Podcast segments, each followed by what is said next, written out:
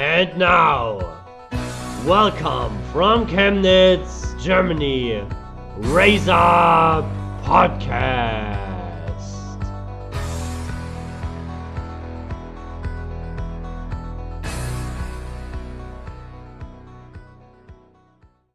Ja, hallo und herzlich willkommen zur insgesamt 29. Ausgabe vom Raise Up Podcast. Ich bin wieder euer Host, der Dominik. Mir zugeschaltet ist das Alien vom Moran Mountain und unser heutiger Gast, nämlich ähm, Fotograf und Schiedsrichter Ferry Hauschild. Moin in die Runde. Hallo. Hallo allerseits. Ja, erste Frage, wie immer, bleibt gleich. Ähm, wie geht's euch? Erstmal der Gast. Ja, mir geht's gut, ich bin entspannt, hatte heute einen freien Tag und freue mich einfach auf den Podcast. Also mir geht's auch gut. Ich habe heute zwei Stunden Sport getrieben und wie der Dominik schon sagt, äh, festgestellt, dass ich äh, anscheinend ein Alien bin. Viele Sachen mache, die nicht der Normalbürger so macht, aber naja, da bin ich auch stolz drauf, ein klein wenig. Gut. Ähm, wie das immer im Podcast so ist, ähm, die treuen Racer wissen das. Ich beantworte die Fragen, die ich stelle, selbst. ähm, mir geht's auch gut. Ähm, ich freue mich sehr auf meinen 18. Geburtstag. Der Tobi hat es letzte Folge sehr thematisiert. Ähm, ja, zwei Tage noch, dann sitzt hier ein 18-Jähriger. Andere Geschichte. Ähm, erste Frage oder die zweite Frage: Wer ist unser Gast? Und ich denke, das kann keiner besser beantworten als er selbst. Ja, ähm, stell dich mal vor. Hallo, ich bin Ferry, ähm, bin in Leipzig wohnhaft, äh, arbeite im Gesundheitswesen und bin mittlerweile seit Februar 40 Jahre alt. Großer Basketballfan seit Jahren. Ähm, es fing an damals so 1990, 1992 um die Drehe so. Ähm, Shaquille O'Neal war mein erster Basketballspieler, den ich ähm, im Fernsehen gesehen habe. Und ja, irgendwann, äh, damals habe ich noch in Schkeuditz gewohnt, hatten wir einen kleinen Verein damals aufgebaut äh, auf Bezirksliga-Ebene. Ähm, da hat man dann auch erste Laufversuche in der Liga äh, unternommen und ja, irgendwann 2004 habe ich mich dann auch zum Schiedsrichter ähm, ausbilden lassen und habe eigentlich noch fast aktiv bis letztes Jahr gepfiffen und habe aber jetzt meine ja, Basketballschuhe oder Basketballpfeife oder Schiedsrichterpfeife, besser gesagt, habe ich an Nagel gehangen und werde auch, äh, ja, denke ich, nur noch als Notnagel fungieren, was auch reicht.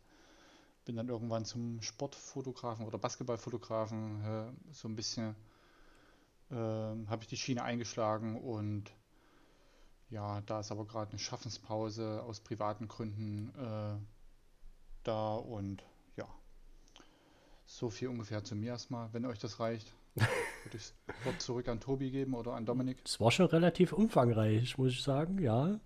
Aber äh, ja, du hast ja schon angesprochen, dass du äh, große Erfahrung quasi im, im Schiedsrichter-Business hast. Und ähm, ich habe es in vielen Folgen schon angesprochen, der Dominik und ich, wir sind ja nur zwei, die äh, neue, oder besser gesagt, Dominik vielleicht in seinem jungen Jahren schon ein bisschen länger im Coaching-Business sind. Und ähm, ja.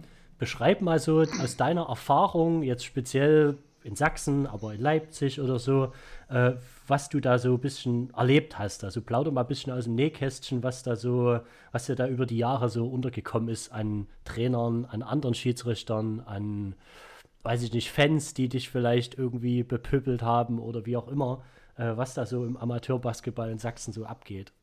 Ja, grundsätzlich ähm, muss ich sagen, dass ähm, der Weg nach, also man wird ausgebildet und früher war es halt so, dass ähm, dann wird man wild laufen gelassen. So war es damals zu meiner Zeit. Äh, es gab halt noch keine Mentoring-Programme, wie es jetzt gibt. Und dann gab es auch mal zum Beispiel Bezirksligaspiele, wo halt zwei Rookies oder zwei eher unerfahrene Schiedsrichter miteinander gepfiffen haben.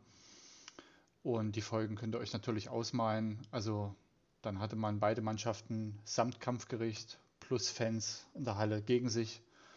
Und ja, wenn man als Leipziger Pärchen dann äh, ohne Autoradio zurück nach Leipzig von Torgau ausgefahren ist, dann war erstmal Schweigen im Auto und so eine kleine depressive Verstimmtheit äh, zu spüren. Und äh, man hat an sich gezweifelt als Schiedsrichter und hat gesagt, na, eigentlich macht das doch gar keinen Sinn, sich hier zu äh, rund machen zu lassen für ein Apfel und ein Ei und man investiert hier sechs Stunden seines Alltags. Das ist dann mit den Jahren besser geworden. Ähm, da hat der Danilo Roscher äh, irgendwann die Weichen gelegt für so ein Mentoring-Programm der Schiedsrichter, wo ich auch aktiv mitgewirkt habe und äh, irgendwann haben wir halt immer die Schiedsrichter dann selbst mit ins Boot geholt, äh, dass sie da auch an diesem Mentoring-Programm teilnehmen und junge Schiedsrichter ausbilden, beobachten, dass man Coachings gemacht hat in der Halle und die Spiele dann ausgewertet haben. So gab es halt ein schönes Feedback für die Schiedsrichter. Sie wussten, wo sie halt angreifen müssen, um Dinge besser zu machen. Ja, und das war eigentlich eine sehr schöne Entwicklung. Wenn ich jetzt für Leipzig sprechen kann, ich weiß auch, dass es dann im BVS, also im Basketballverband Sachsen, stattgefunden hat. Da hat der Steve Wittner äh, eine große Aktie dran. Auch schon Andreas Bunde, der alte Schiedsrichterwart, hat da aktiv äh, gearbeitet in der Richtung. Und das ist halt äh, sehr schön zu sehen, dass da eine Entwicklung halt stattgefunden hat im Schiedsrichterwesen. Und jetzt ist es halt zum Beispiel so, wenn jemand von der Ausbildung kommt, der wird erstmal mit erfahrenen Schiedsrichtern zusammenpfeifen. Das macht der Schiedsrichteransetzer dann bewusst so, dass es halt äh, wie sagt man, optimalere Spielansetzungen äh, gibt. Und die Mannschaften haben es dann auch oft gedankt und haben uns da auch Feedback gegeben, dass es jetzt besser läuft. Und ja, und zu meinen eigenen Erfahrungen kann ich sagen, äh, in einer Halle wie Bautzen früher, wo sich mal 300, 400 Fans verirren, auch mit meinetwegen viel Alkohol im Blut oder in der Hand. Ähm, man hört nicht jeden Mist von den Spielern, und alle Emotionen, das ist dann ein bisschen einfacher für Schiedsrichter damit umzugehen. Wenn du natürlich eine Halle hast, äh, wo nur drei Hanseln sitzen und äh, man hat emotionale Mannschaften, dann muss man sich schon so ein dickes Fell einfach erarbeiten oder aneignen, äh, dass man über einige Dinge drüber weghört. Wenn es natürlich äh, sehr beleidigende Sachen sind, dann muss man reagieren, ist kein Ding. Aber gerade so als junger Schiedsrichter ist es schwierig, da erstmal die gesunde Mitte zu finden. Und da macht man einfach eine Entwicklung durch vom kleinen Heimchen, das von der Ausbildung kommt, getraut sich nicht zu pfeifen oder auch nicht zu sanktionieren, wenn sich jemand daneben benimmt. Irgendwann wird man mal so ein Hardliner und schmeißt halt mit Tees um sich wie sonst was. Und irgendwann hat man auch eine Lobby bei den Spielern, dass man halt auch mal imstande ist, mit einem lockeren Spruch irgendwas zu kontern oder da eine verzwickte äh, äh, Situationen, also so, wenn es Konfrontationen gibt, dass man sowas auflöst mit einem lockeren Spruch, anstatt da irgendwie eine große Ermahnung auszusprechen. Natürlich soll so eine Ermahnung auch immer Mittel sein, um Spieler in die Schranken zu weisen, wenn es gar nicht anders geht. Aber manchmal kann man das auch gesund wegkommunizieren. Ja, aber sonst kann ich sagen, so das Schiedsrichterwesen äh, ist eigentlich von Zusammenhalt geprägt. Äh, die Schiedsrichter kennen sich untereinander gut. Man freut sich, dass da auch Freundschaften teilweise entstanden sind. Und wenn man ab und zu mal mit einem äh, Schiedsrichter aus Dresden oder Chemnitz zusammenpfeift und sieht den nach einem halben Jahr wieder, äh, dann ist es halt auch mal eine Zusammenkunft, dass man nach dem Spiel noch was essen geht oder vor dem Spiel was snackt. Und äh, ja, ist eine, eigentlich eine schöne Gilde, muss ich sagen. Du hast mhm. es gerade angesprochen. Ich hatte im, äh, also die, deine kommunikative Art oder die, die Art von Schiedsrichtern kommunikativ zu sein. Meine Frage an dich wäre, wie würdest du dich als Schiedsrichter selbst beschreiben? Also bist du eher der kommunikative Typ oder eher der Typ, der ähm, sagt, okay, ja, ähm, ich bin der Schiedsrichter und ähm, ihr habt nicht mit mir zu reden? Also ich nehme jetzt mal den letzten Stand meinerseits äh, oder den, wie ich es so gehandelt habe. Und ich denke, da war ich äh, jemand, der so eine eher versucht hat, ein Spiel zu leiten, anstatt da irgend so ein Sanktionär zu sein. Und, äh, und habe es vielleicht manchmal kommunikativ auch ein bisschen übertrieben, wo meine Kollegen, die jetzt so ein bisschen ambitionierter waren und in höhere Ligen preschen wollten, die jetzt gerade so einen Verband gepfiffen haben unter großer Beobachtung und mussten da Coachings abgeben und wo es um Entwicklungsstände gab, die haben dann immer mal zu mir gesagt, hier müsste man doch mal vielleicht ein bisschen eher reagieren mit einer TV-Androhung oder so. Und da habe ich versucht, immer eher den kommunikativen Weg zu wählen oder auch mal was mit dem Spaß zu regeln. Und es gibt natürlich auch bei mir Dinge, äh, wo ich allergisch reagiere. Das sind so ständige Aggressionsmuster bei Spielern und Trainern, ähm, wo es manchmal bei mir auch in der zweiten Minute schon irgendwo im Kopf so ein bisschen kribbelt und wo ich sage, hier wird es bald eine Ansage geben halt. Und äh, da, ja, also es kommt immer darauf an, wie man sich benimmt, schlussendlich. Ja. Reicht dir das, Dominik? Es ist ja wirklich so, dass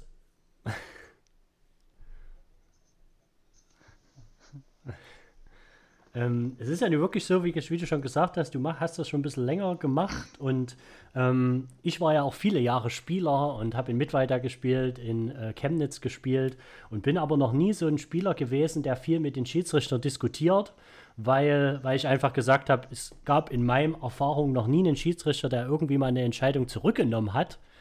Ähm, mhm. Oh, hier kam gerade eine Meldung. Ist egal. Ähm, ich hoffe, das geht trotzdem weiter.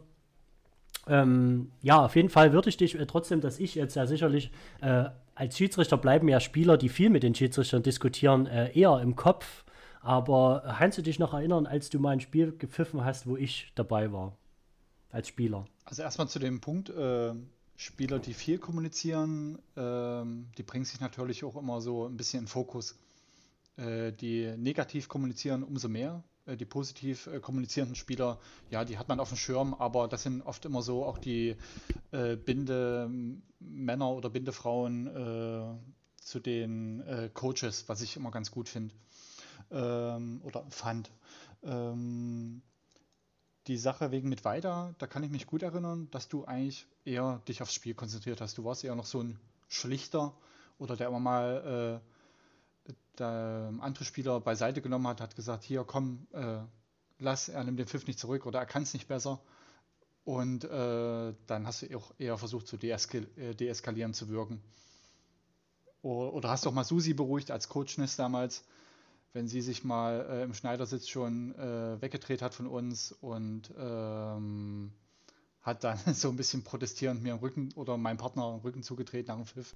Da, da hast du eher so deeskalierend gewirkt also das ist so meine Erinnerung. Ähm, ja, da sind wir wieder, hatten eine kurze Zoom-Unterbrechung und sind jetzt bei Skype unterwegs. Hm. Das tut unserer Sache aber keinen Abbruch. Und ich gehe gleich zur nächsten Frage über. Ähm, Tobi hatte vorhin gefragt, ob er denn schon äh, oder ob äh, er schon geschiezt wurde, quasi, wenn man das richtig, oder gepfiffen wurde vom Ferry. Ähm, meine Frage wäre, haben wir uns dann auf dem Feld schon mal begegnet? Ich glaube nicht, oder? Also wenn dann Dominik, auf unbekannter oder unbewusster Ebene, ähm, deine, wenn ich jetzt so in die Kamera schaue, bist du jüngerer Generation. Ich kenne dein Alter nicht. Und dann vielleicht, äh, wenn ich meine Jugendmannschaft äh, gepfiffen habe oder da ein Spiel administriert habe, dann bestimmt. Das schließt auf eine emotionale Art und Weise. Das, das stimmt. Also gehen, emotional oder? war ich immer. Ich habe auch immer gerne mit dem ähm, Schiedsrichter kommuniziert, nennen wir es mal so. Äh, und deswegen, ich war nicht immer everybody, everybody's Darling, das muss, ist ja auch nicht wichtig. Hm. Ähm, aber sonst, ich, hab, ich war relativ clever, das kann ich ja mal eine kurze Side-Story dazu erzählen. Ähm, ich habe vor dem Spiel, ähm, hatten wir immer eine bestimmte Erwärmung, die, die Zeiten waren immer gleich. Und ich habe immer gewusst, okay, die Schiedsrichter kommen jetzt rein. Und dann habe ich immer die Schiedsrichter vorher begrüßt, ähm, habe den, den möglichen Spielball gegeben, habe kurz mit denen Smalltalk gemacht, sodass die auch, ne, dass das alles nett ist und die, mich nicht aufdringlich, aber nett in Erinnerung haben, ähm, weil ich gewusst habe, im, im, im, vierten Viertel spätestens könnte es sein, dass ich mal einen nicht so netten Ton erwische. Ähm, und ich habe auch in den ersten drei Vierteln eigentlich immer äh, den Ball geholt oder irgendwie sowas, was Nettes gemacht ähm, oder mal einen Witz, äh, Einwurf oder so gemacht. Aber weil ich gewusst habe, jetzt im vierten Viertel äh, da könnte, könnte ich den kleinen Bonus doch gebrauchen und es hat mir wirklich geholfen, muss ich ehrlich sagen. Ähm, das war eine clevere Taktik. Also an alle da draußen, die hoffentlich bald wieder aktiv spielen, ähm, können es probieren. da kann ich dir gleich sagen, Dominik, ähm, die Schiedsrichter-Mafia existiert ja, in Anführungsstrichen. Und äh, also mein, mein Netzwerk hat mir die Info gegeben, dass du in deiner Rolle als Adelsberg-Spieler durch solides Basketballspiel aufhältst und eine sehr nette Kommunikationsart. Und deswegen, ja, brauchst du nicht zu fürchten. Sehr gut. Ja, das habe ich alles noch als Niners-Spieler gemacht. Als Adelsberg-Spieler ist ja meine Rolle eine ganz andere. Das muss ich ja dazu sagen. Also das habe ich ja bei, den, bei der Niners JBL habe ich das noch gemacht. Äh, da war ich ja auch der, der das Schiff so ein bisschen angeführt hat, wenn ich das mal ganz frech da sagen darf. Ähm, war ja da Kapitän. Ähm, und da konnte man mhm. natürlich auch anders, also da, da, durfte man ja ein Stück mehr reden, das darf man ja als Kapitän. Und dann hattest du natürlich als Führungsspieler auch mal die Rolle, den einen oder anderen Spieler dort in Schutz zu nehmen. Ähm, und ich hatte ein Spiel, ähm, da kann ich mich noch sehr gut dran erinnern. Ähm, das war in Braunschweig. Da war eine härtere Ganger, das ist ja erstmal auch gar nicht schlimm. Ähm, nur da sind, wir waren, haben dann mit 30 geführt und die sind uns dann auf die Knochen gegangen und da war ein Rookie von uns, dem sind sie richtig auf die Knochen gegangen und da war, saß ich auf der Bank und bin dann mal ganz kurz aufs Feld und habe dem Schiedsrichter gesagt, dass sie sich bitte ähm, darum kümmern sollen, dass hier heute keiner verletzt aus der Halle rausgeht.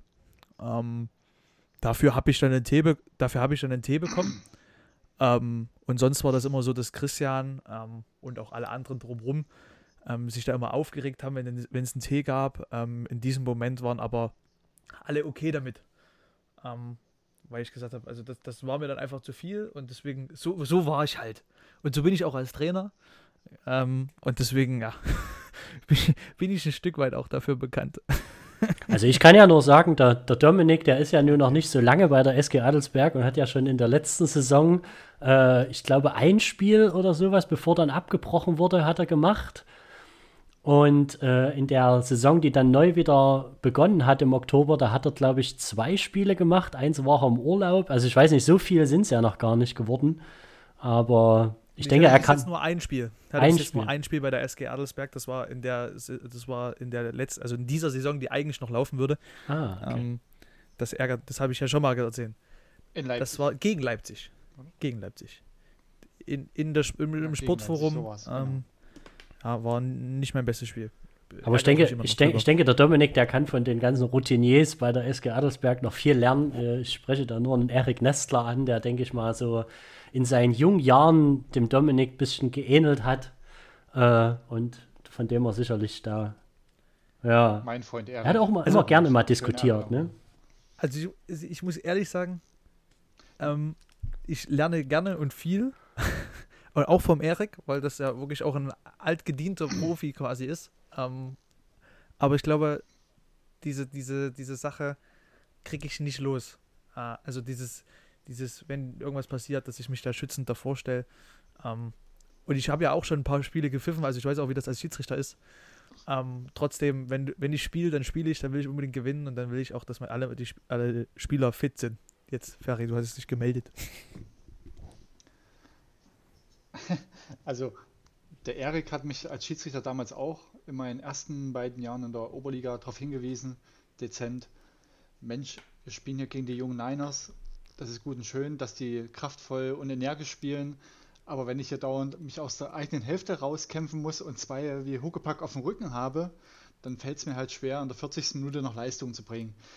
Und ja, das habe ich dann auch ein bisschen äh, kommunikativ damals schon erwidert und seitdem hat man eigentlich eine, eine gute Basis untereinander.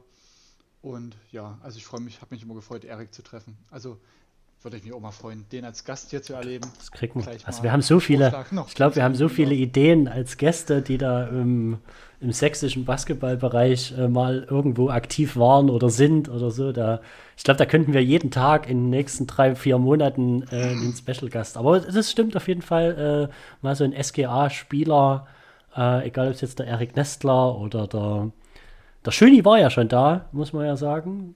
Und der genau. Rico, Rico Schönherr heißt er ja mittlerweile, der Kleini, sicherlich auch äh, ja, interessant. Aber äh, zurückzukommen, also ich würde jetzt mal von dem Schiedsrichter-Business ein bisschen weggehen und dich gerne mal fragen, ähm, wie du dann so zur Fotografie gekommen bist, weil ich kann mich erinnern, du hast schöne Fotos auch beim Beachbasketball gemacht. Du hast auch schöne Fotos mal, wo ich drauf war. Äh, kann ich mich auch erinnern, gibt es ein Foto, glaube ich, auch von dir, äh, wo der Erik Nestler da ist, haben wir äh, mit drauf ist. Da haben wir gegen die äh, Automation gespielt. Und ja, wie du da so dazu gekommen bist und wie du das so ein bisschen entwickelt hast, weil ich meine, am Anfang kenn ich, kennt man es ja, wenn man so mit Kameras rumhantiert, macht man erstmal ein paar äh, Probeschüsse und dann dauert das bisschen, bis dann wirklich was Gutes rauskommt und bis man die veröffentlichen kann und so weiter. Aber mittlerweile hast du da ja schon, ja, einen ganz guten Weg bist du da gegangen.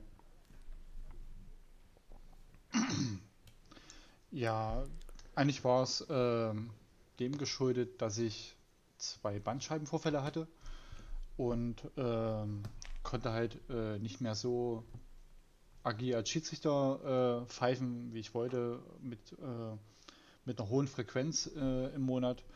Als Spieler wurde es mir damals ganz untersagt, ähm, ähm, aufs, aufs Feld zu gehen halt. Und ich hatte mir dann einfach so gesagt, dir fehlt halt die Halle. Und äh, es nützt jetzt nichts, irgendwo nur als Zuschauer da die Spiele äh, dir anzugucken und dann sei irgendwo ein bisschen aktiv und äh, ja, versuch da ein bisschen den Sport festzuhalten äh, oder den Basketball. Und hatte immer die Meinung, äh, dass Basketball zu wenig fotografiert wird. Ich finde es zum Beispiel immer schön, wenn man von früher von Turnieren oder von Spielen oder Gruppenfotos von Mannschaften sieht, und dann sagt man, Mensch, so haben wir früher mal ausgesehen. Und, äh, und der und der Spieler erinnerst du dich noch an den und den. Und das sind eigentlich immer so äh, schöne Erinnerungsstücke. Und da habe ich mir gesagt, probier es einfach mal. Habe mir dann eine Kamera gekauft und habe eher so einfach losgelegt, äh, mit ein paar Einstellungen äh, experimentiert und dann hatte ich auch ein paar Spieler äh, kennengelernt, gerade so bei Automation, den Tobias, der mir da hier und da ein paar Hinweise gegeben hat, weil er schon länger in der Fotografie halt drin war und haben uns ein bisschen ausgetauscht äh, und irgendwann ist natürlich äh, qualitativ etwas besser geworden. Ja, und das ging dann so weit, ähm, dass ich äh, natürlich auch in anderen Ligen äh, mich rumgetrieben habe, in Anführungsstrichen, äh, von Landesoberliga, Regionalliga, auch in anderen Sportarten äh, hier und da mal die Kamera draufgehalten habe, die nicht so populär sind wie Baseball oder Rollstuhlbasketball. Ja, habe da auch eine Plattform natürlich gehabt auf Facebook und Instagram. Ähm, und das war so ein Ding, wo andere Vereine natürlich hier und da aufmerksam geworden sind und haben dann natürlich auch mich halt kontaktiert. Könntest du dir vorstellen, hier und da mal bei unserem Turnier oder beim Spiel vorbeizukommen? Manchmal waren das halt unentgeltliche Anfragen. Äh, manchmal war es auch einfach, dass ich just for fun irgendwo zu einem äh, geilen Endspiel gefahren bin. Und äh, irgendwann kamen natürlich auch äh, Anfragen, wo mir ein Opulus in, äh, entgegengebracht wurde oder in Aussicht gestellt wurde.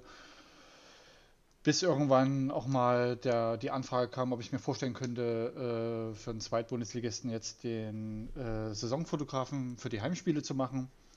Und ja, dann habe ich auch mal äh, bei den Niners fotografiert, äh, den Patte äh, kontaktiert. Wie sieht's aus? Hier heute Abend das Spiel, es gegen Gotha, es geht um Aufstieg.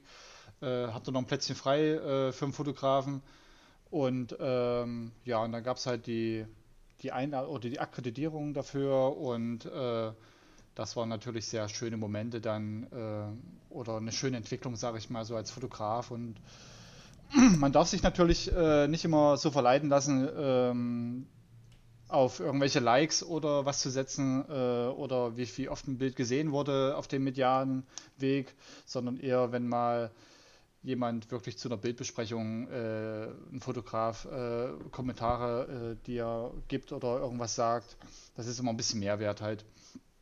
Aber das war so der grobe Weg, wie es angefangen hat und äh, wo ich dann irgendwann gelandet bin. Ja, erstmal extrem cool, dass du es überhaupt machst. Also als erstes kann ich sagen, dass es als Spieler immer extrem schön ist, wenn man ähm, Fotos hat, wo man selber spielt. Ähm, habe ich mich immer sehr gefreut, wenn das irgendjemand gemacht hat.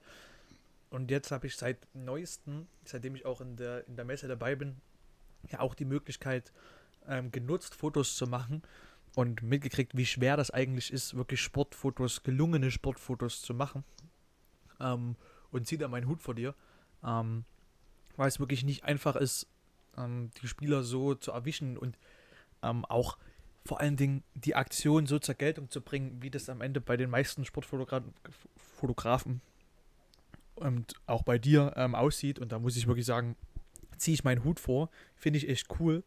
Ähm, und ja, das ist natürlich eine extrem coole Sache, den, den Basketball ähm, auch so kennenlernen zu dürfen. Äh, meine Frage wäre, was war denn so dein größtes Turnier oder so, ähm, wo du dran teilgenommen hast ähm, als Fotograf oder als oder auch als Spiel, manchmal.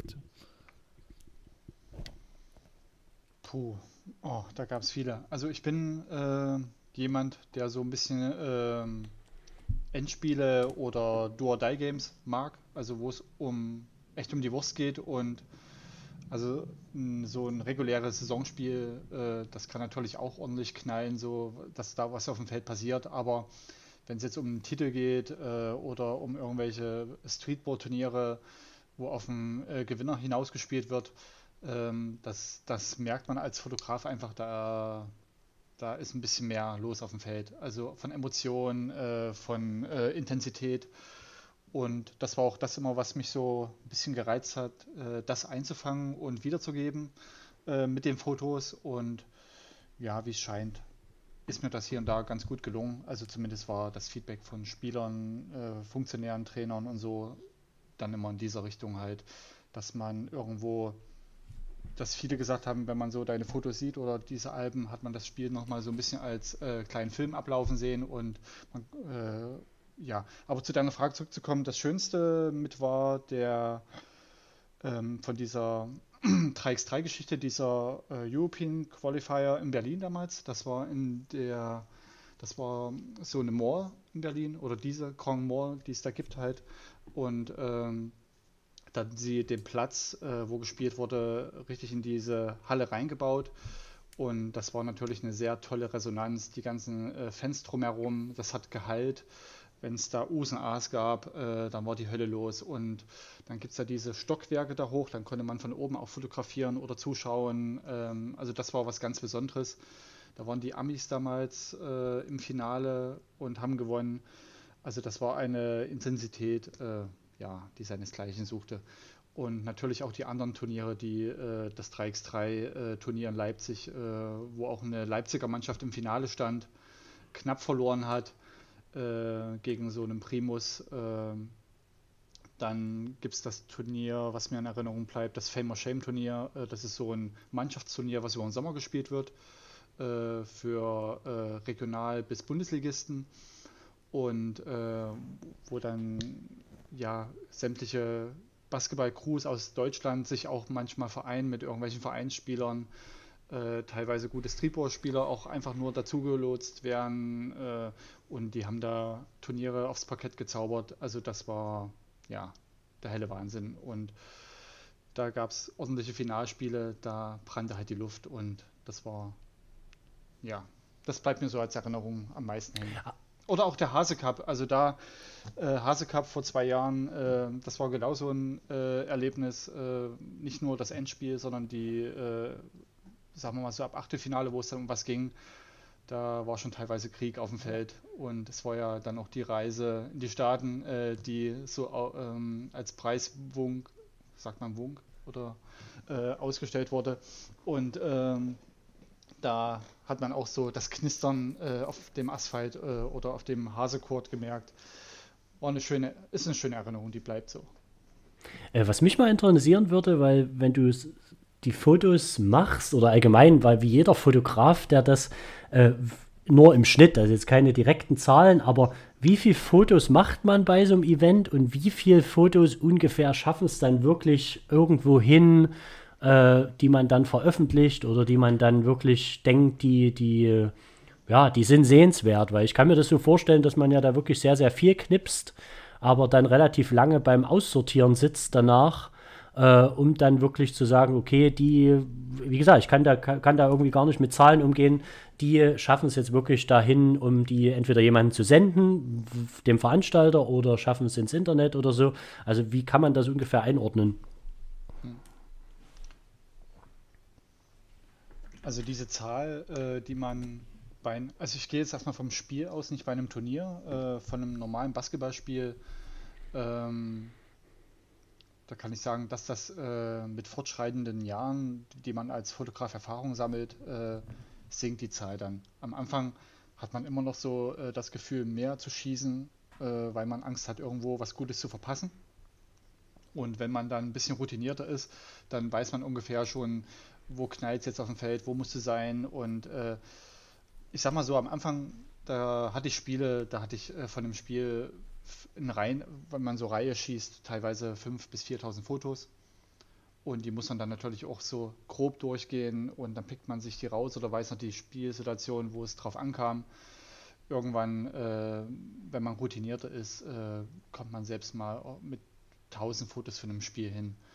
Und ähm, es sind ja nun ist ja ein Bewegungssport und da muss man auch in Reihe schießen oder in Reihe fotografieren, weil immer dem Moment, wo man abdrückt, das ist nicht immer der beste Moment halt. Und äh, da ist es halt immer gut, eine schnelle Kamera zu haben und dann sieben Bilder in Folge und dann pickt man sich das Beste raus von der Situation. Äh, das ist dann Gold wert sozusagen. Und ähm, weil du noch sagtest, wie viel kommst, kommen dann in ein Album, das ist dann die Frage, äh, was hält man so ein bisschen für sehenswert und was nicht. Äh, und das ist einfach immer eine subjektive äh, Entscheidung. Also es gibt äh, wo man, wenn man, wenn ich habe immer am Mitternachts manchmal gearbeitet, da war man dann ein bisschen ermüdet und habe ich mir gesagt, nee, lass die Fotos jetzt erstmal, die du so grob rausgesucht hast und morgen entscheidest du, welche in das Album kommen. Das war mal so die gesündere Entscheidung. Und ich habe Alben manchmal mit 100 Fotos von einem Spiel, aber ich habe dann irgendwann das mal gedrosselt, dass es dann irgendwann nur 50 sind oder von manchen Spiel gab es auch nur ein Album mit 27 Fotos. Ja, und wenn du die Zahlen jetzt so nimmst, kannst du dir vorstellen, bei einem Turnier, was über den ganzen Tag geht, da hat man schon mal zwei SD-Karten vielleicht vollgeschossen und dann dauert es natürlich auch da, die richtigen für ein äh, adäquates Album rauszusuchen. Jetzt mal die Frage, ähm, ich würde ganz frech nochmal eine Schiedsrichterfrage stellen, weil ich habe in Vorbereitung auf den heutigen ähm, Pod äh, nochmal einen Schiedsrichter-Podcast von einem Fußballschiedsrichter angehört und der hat ähm, und da ging es auch darüber, über die, die, über die ganze Technik, die mittlerweile dabei ist. Ähm, das hast du sicherlich noch nicht miterlebt, was dieses ganze Video-Review angeht. Aber ähm, wie siehst du das äh, aus Schiedsrichtersicht, ähm, dass es das jetzt gibt? Ähm, und ich weiß nicht, ob du Euroleague verfolgst, ähm, aber wie das da gehandhabt wird. Wie, wie, was ist denn da deine Meinung zu dem ganzen Technis Technisierungskram in der Schiedsrichterei? Also es ist eigentlich ein schönes Mittel, um äh, unklare Situationen aufzuschlüsseln und man muss aber darauf achten, dass irgendwo so ein Spielfluss, äh, da denke ich vorwiegend an die Spieler, äh, dass so ein Spielfluss nicht leidet. Also meistens sind äh, da, wo diese Technik äh, angewandt wird, das ist ein Level wo die Spieler alle fit sind. Also da muss ich nicht irgendwie den, wie sagt man, adipösen Karl aus der Bezirksliga, der nutzt halt die, die, die würde so eine Review-Pause eher zum Durchatmen nehmen. Und äh, wenn ich das aber in der zweiten Bundesliga oder in der Bundesliga mache, äh, dann äh, unterbreche ich da irgendwo einen Spielfluss, äh, Spielfluss äh, von Teams und Spieler sind ja unter Spannung. Und gerade so, wenn auch Spieler wenig Einsatz haben, und wollen dann in kurzer Zeit, äh, wie sagt man, gute Akzente setzen bei, bei einem Spiel, dann ähm, geht sowas natürlich schnell flöten, dass sie, äh, wenn sie jetzt eine Hotstreak haben und werfen da mal zwei rein und dann wird äh, eine Unterbrechung gemacht und das wird noch zweimal wiederholt und das kann ja eine, äh, eine Spanne sein bis zu zwei Minuten, so stelle ich es mir vor. Ich gucke persönlich keine äh, Euroleague, deswegen kann ich das nicht einschätzen, ich kenne das nur aus der NBA, da gibt es halt äh, richtig Pausen dafür und äh, dann denke ich, dass irgendwo so ein Spiel in dem Sinne aus Spielersicht auch drunter leiden okay. kann. Äh, die Frage jetzt mal an dich, Tobi, weil darüber haben wir im Pod noch überhaupt nicht geredet. Mhm. Ähm, wie, wie, siehst du das Thema? Ähm, ich denke, das werden wir in den nächsten Folgen vielleicht schon mal noch mal ein bisschen aufschlüsseln, äh, weil ich das ein ganz interessantes Thema finde. Ähm, ja, wie, wie, ist denn deine Meinung zu diesem, zu diesem Technisierungswahn, der jetzt auch die NBA, äh, den Basketball erreicht? Also wie du schon sagst, ich erlebe das ja jetzt auch dadurch, dass ich am Kampfgericht sitze bei den Niners und ich sehe auch ja sehr viele Euroleague-Spiele äh, und habe früher das auch schon immer in der NBA gesehen, äh, dass das ja meines Wissens am Anfang, wo das eingeführt wurde, immer nur so in den letzten zwei Minuten äh, äh erlaubt war, da irgendwie eine, eine strittige Situation nochmal zu überprüfen. Und mittlerweile ist es ja so, weil ich sehe es zum Beispiel immer, der Ronny äh, Wegner, der hat dann immer einen Zettel da liegen, äh, dass es bestimmte Situationen auch während des Spiels geben kann, wo die Schiedsrichter berechtigt sind, da äh, so ein Instant Replay äh, einzuführen oder anzuschauen. Und ich habe es jetzt gestern Abend gerade wieder gesehen, weil ich gestern Abend Euroleague-Spiel angeguckt habe. Und es kommt natürlich auch immer darauf an, wie gut die Leistung der Schiedsrichter allgemein ist. Und äh, es gibt Spie äh, Schiedsrichter, die sind souverän und die, die machen ihr Ding und so. Und dann gibt es natürlich Schiedsrichter, die sind eben unsicher und äh, die greifen da äh, sehr gern drauf zurück. Aber in der Situation gestern zum Beispiel war es das Spiel Fenerbahce Istanbul gegen, äh, gegen Mailand.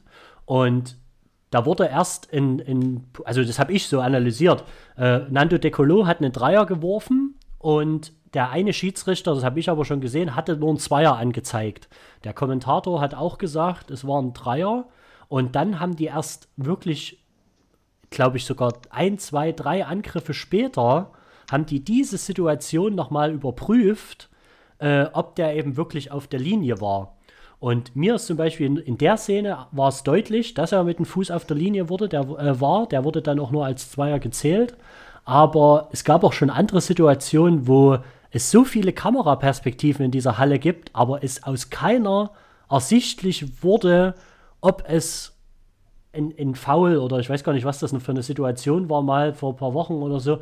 Äh, die haben quasi keine richtige Entscheidung treffen können. Und wie du, Ferry, auch schon gesagt hast, das nimmt natürlich dann manchmal den Spielfluss und ich denke auch gerade so in der NBA, die sind das allgemein schon mehr gewohnt, dort Pausen zu haben, weil dort ja auch Commercial Breaks und dort sind die Auszeiten auch viel länger und alles.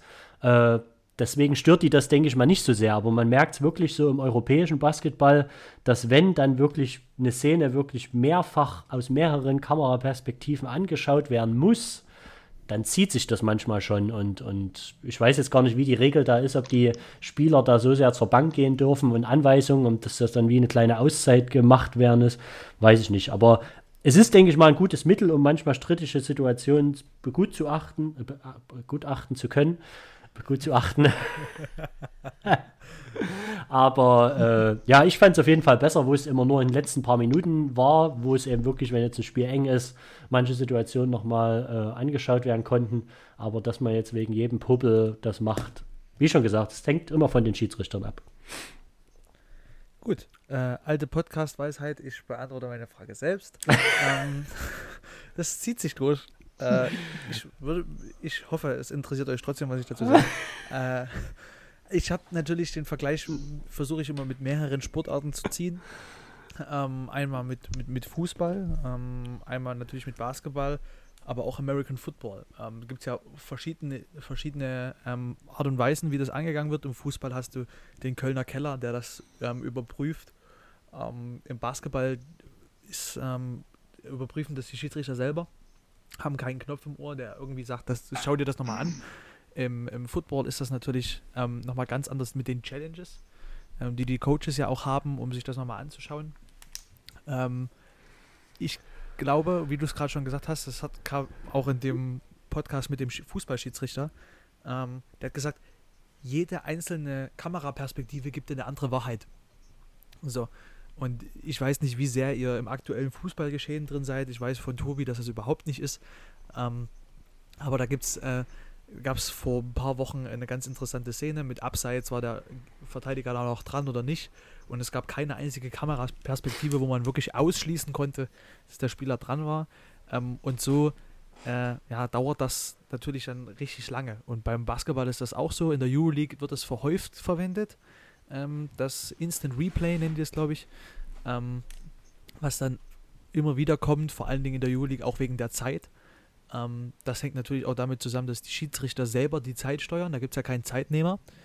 Ähm, die Schiedsrichter machen das ja selber. Die haben einen Knopf quasi in der Hosentasche, in dem die die Zeit ähm, losdrücken. Und ähm, ja, ich finde es ein bisschen doof. Es gab auch jetzt bei Magenta Sport, dem Podcast, äh, auch schon ein, äh, ein, ein, Interview, wo ein Spieler gesagt hat, dass er es nicht so, nicht so cool findet, wenn man dann so lange warten muss. Ähm, und vor allen Dingen, äh, das Döfste, sage ich mal so, finde ich, wenn die Schiedsrichter zwei Minuten darüber diskutieren im Kreis und nach den zwei Minuten dann nochmal zwei Minuten nehmen, um dann halt sich das anzuschauen. Aber es war mal ganz interessant, deine Meinung ähm, zu hören, Ferry.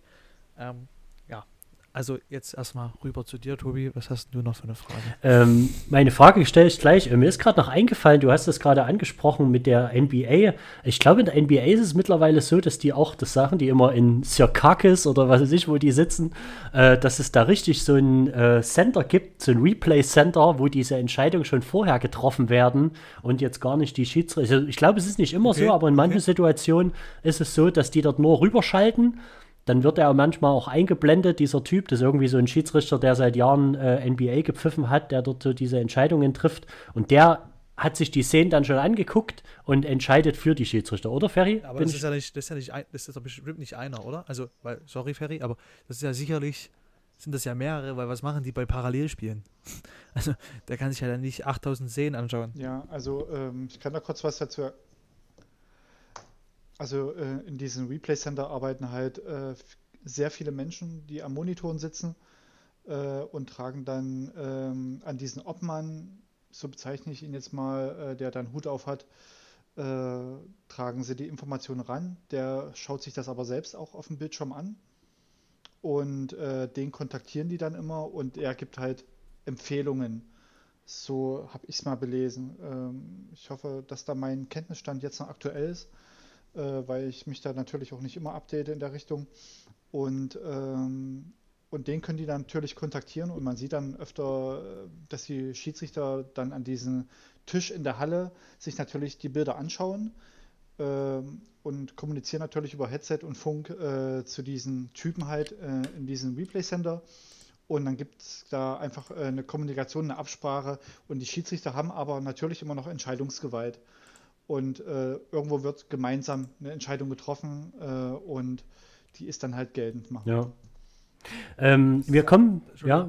Hm? Das ist ja auch das Gefährlichste, dass, dass der Schiedsrichter auf dem Feld nicht mehr ähm, pfeift, Hm. sondern sich darauf verlässt, was, was ähm, halt per Instant Review gemacht wird und einfach nur noch quasi, das ist ja eigentlich nur ein Assistant, ne? Das ist ja nur ein Assistent, Ja, aber er, er ist jetzt Genau, nicht zur genau, das Marionette ist ja- das ist ja- das ist ja äh, ganz- dadurch. Also das ist ganz, es ist eher so genau, unterstützend. das ist ja ganz, ganz wichtig, dass den Schiedsrichter, weil der Schiedsrichter ist ja immer noch auf dem Feld, um das Spiel zu leiten und nicht diese Technik. Und jetzt gerne deine Frage, Tobi. Genau. Ähm, trotz, dass wir nachher noch bestimmt noch mal kurz über die NBA reden, auch wenn wir jetzt gerade angefangen haben, würde mich noch mal interessieren, äh, du bist nun wirklich schon seit vielen Jahren im, äh, im, in der Basketballlandschaft von Leipzig unterwegs und äh, ich bin ja jetzt erst neu nach Leipzig gezogen und habe aber schon viel, äh, war auch schon in meiner Vergangenheit oft gerne in Leipzig und habe schon immer mitbekommen, dass so in den, ich glaube in Dresden gibt es zwar auch viele, aber zu, zum Vergleich zu Chemnitz gibt es hier schon einige äh, Basketballvereine, die so auf diesem Landesliga, Oberliga, Oberliga, Bezirksliga-Level spielen. Ähm, wie siehst du die Entwicklung, sage ich jetzt mal, von, vom sächsischen Basketball, speziell in Leipzig? Äh, weil ich glaube, die Lakers oder so, die sind ja erst seit ein paar Jahren, haben sich gegründet. Ähm, wie, wie ist da so ein bisschen deine, deine Wahrnehmung von, den, von der Leipziger Basketballkultur allgemein? Jetzt nicht speziell Streetball, Hall, Hallenbasketball, so allgemein. Okay. Ähm, also man muss da unterscheiden, ist es eher äh, ein Verein, äh, der Richtung Breitensport äh, aktiv ist oder halt ein bisschen ambitionierter rangeht. Äh, ambitionierter verstehe ich dann, wenn es Richtung erste Regionalliga ist und man schielt irgendwann mal auf weite Sicht äh, vielleicht wieder ähm, zweite Bundesliga, sag ich mal, zu spielen. So wie es bei den Uniriesen halt äh, war und denke ich auch wieder ist. Und ähm, man spielt aktuell halt zweite Regionalliga äh, mit sehr vielen Leuten, ähm, sag ich mal, die früher schon so im Leipziger Raum gespielt haben oder, ähm, oder Jonas Gröning aus Chemnitz, äh, der dann zwischenzeitlich mal in anderen Städten unterwegs war, äh, als Spieler auch zweite Bundesliga, glaube ich, gespielt hat. Und äh, das ist halt eigentlich äh, immer schön, so einen Verein in der Stadt zu haben, der ein bisschen ambitionierter vorangeht. Genauso wichtig ist es aber, ähm, was ich eigentlich noch viel wichtiger finde, äh, dem Breitensport irgendwo eine, ähm, eine Anlaufstelle zu geben, Basketball zu spielen und ähm, gerade so der Jugend auch äh, das zu ermöglichen, äh, in Turnierform oder sich äh, ein gutes Training zu haben und das dann äh, im Spiel halt abzurufen irgendwo äh, in einer kleinen Liga und man sieht sich hier und da mal und äh, contestet sich. Das ist ja äh, das, wo man Nachwuchs generiert einfach. Und äh, da gibt es halt ähm, in Leipzig jetzt, glaube ich, vier Oberligisten äh, im Männerbereich. Im Damenbereich sind es, glaube ich, drei oder zwei, zwei auf Oberliga-Niveau, äh, eine noch in Markleberg Landesliga und bei BWVL auch noch Landesliga-Damen. Ja, also da sind schon viele Vereine sehr aktiv und betreiben Jugendarbeit, gehen in die Schulen rein und äh, das finde ich halt äh, noch das Wichtigste am Ganzen. Und wenn sich mal hier und da jemand äh, in die zweite äh, Bundesliga verirrt, dann ist das umso schöner. Ähm, ich bin dann bloß immer ein bisschen skeptisch, ob in dieser großen Baske äh, Sportstadt Leipzig äh, das irgendwo auf lange Sicht erhalten bleiben kann. Ähm, weil die Sponsoren äh, stehen halt irgendwo nicht Schlange bei einer, äh, bös, äh, bös gesagt, bei einer Randsportart. Es gibt halt mit Handball und Fußball große Zugpferde und da sind natürlich die Sponsoren immer ein bisschen interessierter, äh, da zu investieren. Und da hat es Basketball irgendwo ein bisschen schwerer. Da können die Uniriesen, denke ich, ein Lied von singen. Auch wenn sie damals äh, ganz gute Sponsorenakquise betrieben haben, wie ich so mitbekommen habe. Aber es ist immer schwierig, sowas auf lange Zeit zu halten, denke ich. Ähm, ich muss, ich habe von Tobi das letzte Mal schon gelernt, ähm, dass ich ganz offen sprechen soll. Ähm, ich müsste mal eine ganz fixe Pinkelpause machen. Ich hoffe, ihr könnt weiterreden. Das ist sehr gut, wir reden weiter, denke ich. Aber schalte dich mal auf Stumm trotzdem, weil das ist ja, ich, ich lasse meine Klospülung nicht den Ton annehmen, okay? Alles gut. Tut mir leid. Ähm, da würde ich mal meine Frage noch ein bisschen vertiefen. Ähm, du hast es ja schon gerade angesprochen, der, der USC, die haben ja damals auch äh, Pro A und ein paar Jahre Pro B gespielt. Äh, mittlerweile ist ja die Mannschaft, die erste Mannschaft, zweite Regionalliga. Da spielen viele, ja, viele noch aus, aus Leipzig, aber auch einige, die früher in Chemnitz gespielt haben, so ein bisschen die Chemnitzer Basketballschule genossen haben. Ähm, und ich hatte mich gerade jetzt mal vor ein paar Tagen, hatte ich mich mal wieder mit dem Franz Leonard äh, kontaktiert. Und zusätzlich kommt noch dazu, dass wir in unserer letzten Folge mit Rico Gottwald darüber geredet haben, dass in Dresden das ja trotzdem funktioniert.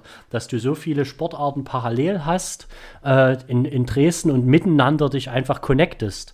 So, und der Franz war zum Beispiel auch der Meinung, dass das, wie du das gesagt hast, dass das in Leipzig irgendwie schwierig ist und dass der USC trotzdem äh, ja, breit aufgestellt ist, aber irgendwie nicht so, gar nicht so die Ambition hat, da wieder hochzukommen, weil selbst die Spieler äh, lieber in der ersten Mannschaft zweite Regionalliga spielen, anstatt erste Regionalliga, wo ich eigentlich immer so die, die Meinung habe, okay, wenn du wieder einen Verein auf in Anführungsstrichen Profi-Level führen willst, dann musst du ja schon die erste Mannschaft mindestens erste Regionalliga, wenn nicht sogar Pro B spielen. Aber ja, warum, warum denkst du jetzt zum Beispiel, dass das nicht funktionieren kann, dass du miteinander äh, in einer großen Stadt wie Leipzig äh, mehrere Sportarten parallel laufen haben kannst?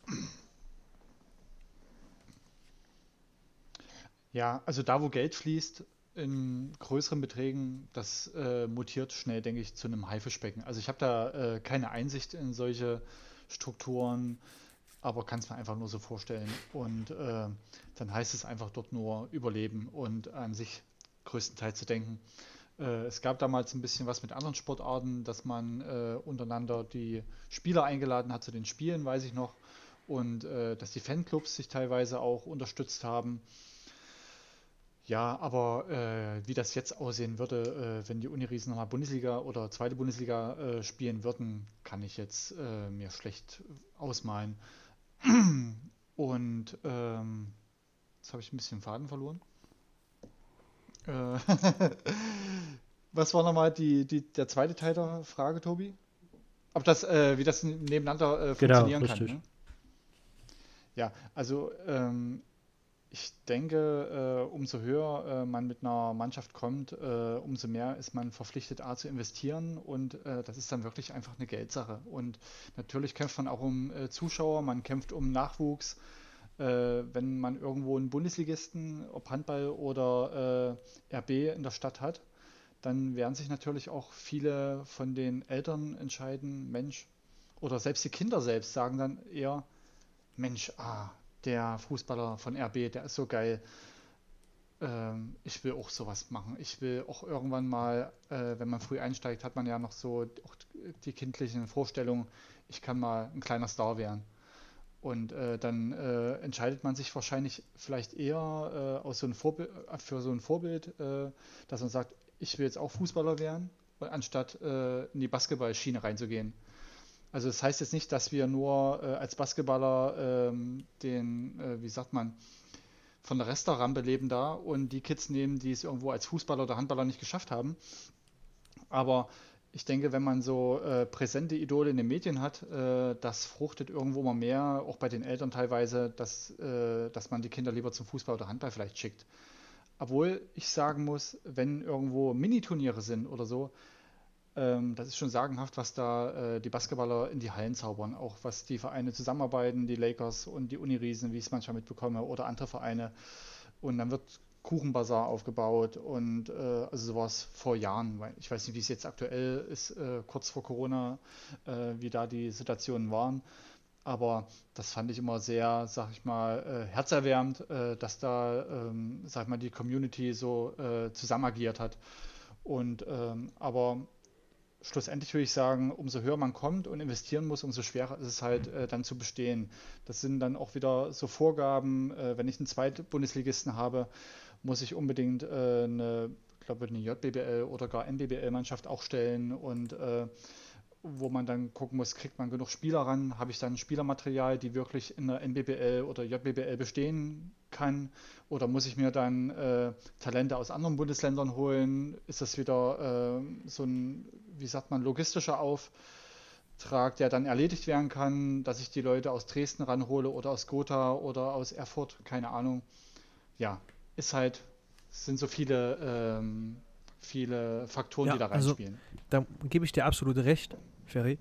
Ähm, einfach aufgrund dessen, also der Tobi kennt die Meinung von mir schon länger. ähm, die Ressourcen sind halt begrenzt, finde ich. Ähm, und je höher du halt kommst, desto mehr Ressourcen brauchst du und desto weniger Ressourcen sind für den anderen halt da. Ähm, das ist einfach eine Sache der Wirtschaft ähm, und das ist der Markt. So, sagen wir es mal so. Und ich denke, ähm, dass man das in Chemnitz ganz gut sieht. Es gibt ähm, meiner Meinung nach, wenn ich mich richtig entsinne, zwei große Vereine in Chemnitz. Das ist einmal der CFC und einmal die Niners. So. Und damit ähm, sind, glaube ich, 95% der Ressourcen weg. Äh, und 5% der restlichen Ressourcen werden aufgeteilt: Floorball, Handball, ähm, restlichen Basketballvereine, restlichen Fußballvereine.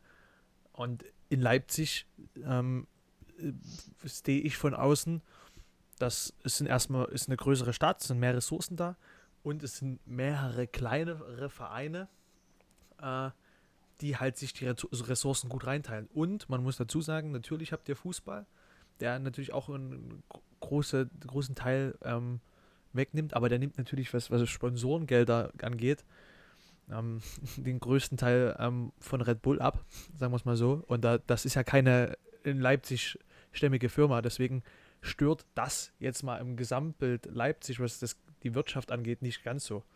Ähm, meiner Meinung nach. Das, was ich sehe. Ähm, dann habt ihr natürlich noch Handball, was deutlich größer ist als Basketball in Leipzig, so wie ich das immer wieder mitkriege.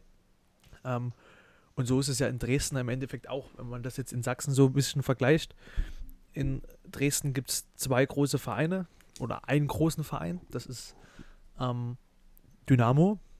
Und alleine die verbrauchen meiner Meinung nach schon mehr als 90 Prozent von den Ressourcen. Dann gibt es ähm, Dresden, also die Titans. Ähm, dann gibt es ein bisschen Volleyball, dann gibt es ein bisschen Handball, dann gibt es ein bisschen Floorball, was es alles gibt. Eishockey. Ähm, aber ich glaube, kaum in, in kaum einer sächsischen ähm, Stadt ist es so gut verteilt wie in Leipzig. Ähm, und da hast du schon recht, wenn das, wenn irgendein Verein da wieder rausbricht, könnte es sein, dass entweder die Ressourcen für den Verein nicht reichen oder dann halt für andere Vereine. Deswegen bewundere ich Leipzig sehr, ähm, was das angeht. Ähm, habe aber trotzdem das Gefühl, dass sie noch ein etwas größeres Potenzial haben, vor allem wenn ich mir den USC anschaue. Hat noch irgendjemand was dazu zu sagen? Sonst stelle ich eine Frage. Stellte. Ja, also ich denke, man, ähm, gerade wenn eine Mannschaft äh, mehrere Jahre Regionalliga spielt und steigt dann halt wie die Uniriesen damals in die ähm, Pro B auf, das war ja auch damals Neuland einfach. Und äh, man hat damals bestimmt Sachen entschieden, äh, also intern, äh, wie dann so eine äh, Struktur äh, sich verbessert oder wie man sie ausweiten muss, um wirklich äh, alles abzudecken äh, an Aufgaben. Ähm, das ist halt irgendwo eine Entwicklung und man wird bestimmt heute, wenn man jetzt nochmal aufsteigen würde, Dinge anders machen wie damals. Und äh, darum kann ich mir vorstellen, ähm, wenn die Uni-Riesen jetzt, ich spreche jetzt mal so positiv, äh, in ein paar Jahren nochmal aufsteigen würden in die Bundesliga, dass sie dann äh, wahrscheinlich sich länger halten würden als die Jahre zuvor. Auch wenn jetzt RB vielleicht mit den Jahren als Bundesliga äh, in, in, der Bundesliga spielt und äh, wie du sagst schon, äh, da auch äh, viel Jugend und viel äh, Sponsoren abfängt. Aber man wird wahrscheinlich ähm, das alles ein bisschen anders aufbauen, intern. Ja, also ich mache da auch keiner, keiner Stadt oder so einen Vorwurf. Das ist einfach der Markt. Ähm, einfach die Wirtschaft, würde ich eiskalt sagen. Ähm, und in der Wirtschaft gibt es einfach kein Wir, sondern da gibt es nur ich. Ähm, das ist, muss man leider Gottes so knallhart sagen, wenn man erfolgreich sein will. Und nur die Vereine, die sich irgendwann mal wirklich leisten können, ähm, die können dann sagen, wir helfen irgendwie. Und das sind, also die, die Vereine sind dann meistens keine Vereine mehr, sondern GmbHs. Ähm, aber genug zu diesem Thema. Ähm, mich würde jetzt mal noch interessieren, das hatten wir ähm, in unserem etwas längeren Vorgespräch, weil wir hatten ja schon mal eine Folge aufgezeichnet, dazu komme ich später mal noch, ähm, hattest du ja erwähnt, dass du Boston Celtics-Fan bist. Ähm, ich würde jetzt mal eiskalt das NBA-Thema aufmachen wollen und sagen, ähm, wie siehst du die Saison der Boston Celtics, die ja schon äh, äh, relativ wechselreich ist? Ähm, wie, wie lebst du die NBA und wie, wie, wie schaust du? Bist du wirklich einer, der jede Nacht versucht zu gucken?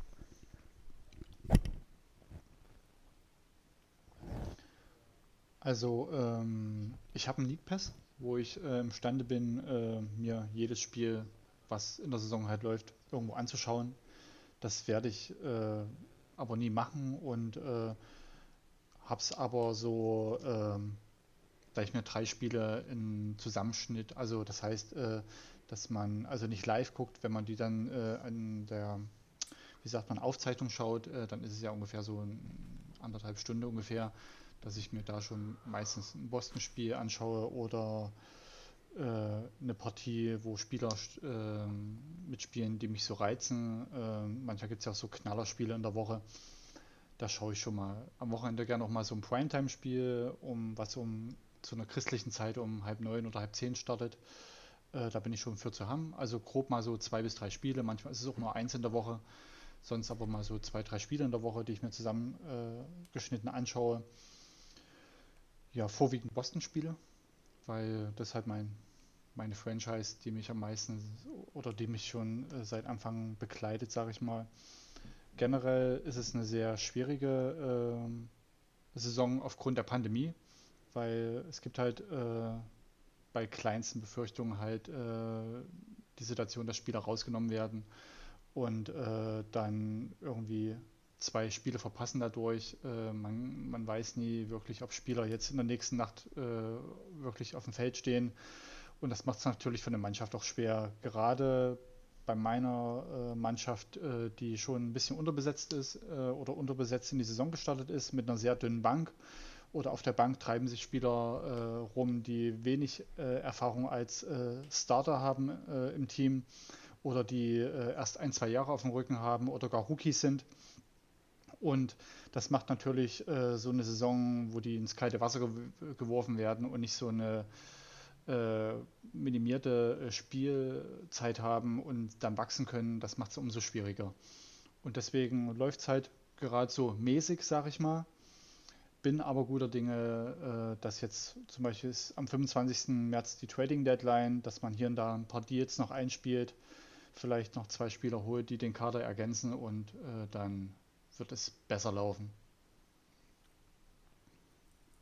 Ah, jetzt bin ich wieder dran. Ja, nee, ich bin ja. Dominik, ich war bloß gerade ein bisschen abgeschweift, Achso, weil ich mir Tobi, selber gerade die NBA-Tabelle aufgerufen hatte.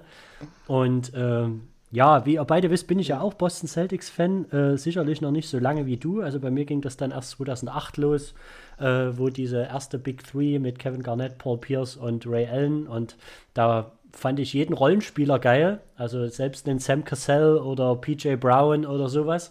Und da wieder den, den, ähm, den Schritt oder den, den, die, die Brücke zur Jetzt zu, äh, zu finden, fehlt mir irgendwie was noch. Gerade bei dem Boston-Team, da fehlt mir noch so ein bisschen der dritte Spieler oder der Spieler, der da irgendwie vielleicht ein solider Bankspieler oder so. Also der Kader ist prinzipiell nicht schlecht, aber wir haben, man hat ja auch gemerkt, jetzt äh, Jalen Brown und, und Jason Tatum, beide All-Stars.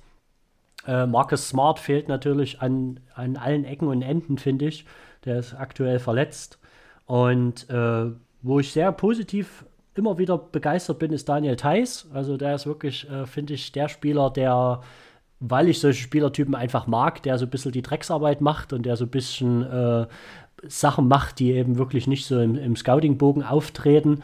Ähm, genauso auch der Center, der jetzt hier, der, der, der junge Center, der letztes Jahr diese Eskapaden hatte, äh, Robert Williams heißt er, glaube ich, ne? Ferry? Ja. Der kommt immer besser in Fahrt und ist, denke ich, mal auch, genau, ist, denke ich mal, ein, ein Monster unterm Korb. Ähm, aber allgemein muss man eben auch sagen, es sind 36, 35, 36 Spiele aktuell gespielt, wie du es schon angesprochen hast. Einige Spiele wurden abgesagt und werden verschoben und so weiter.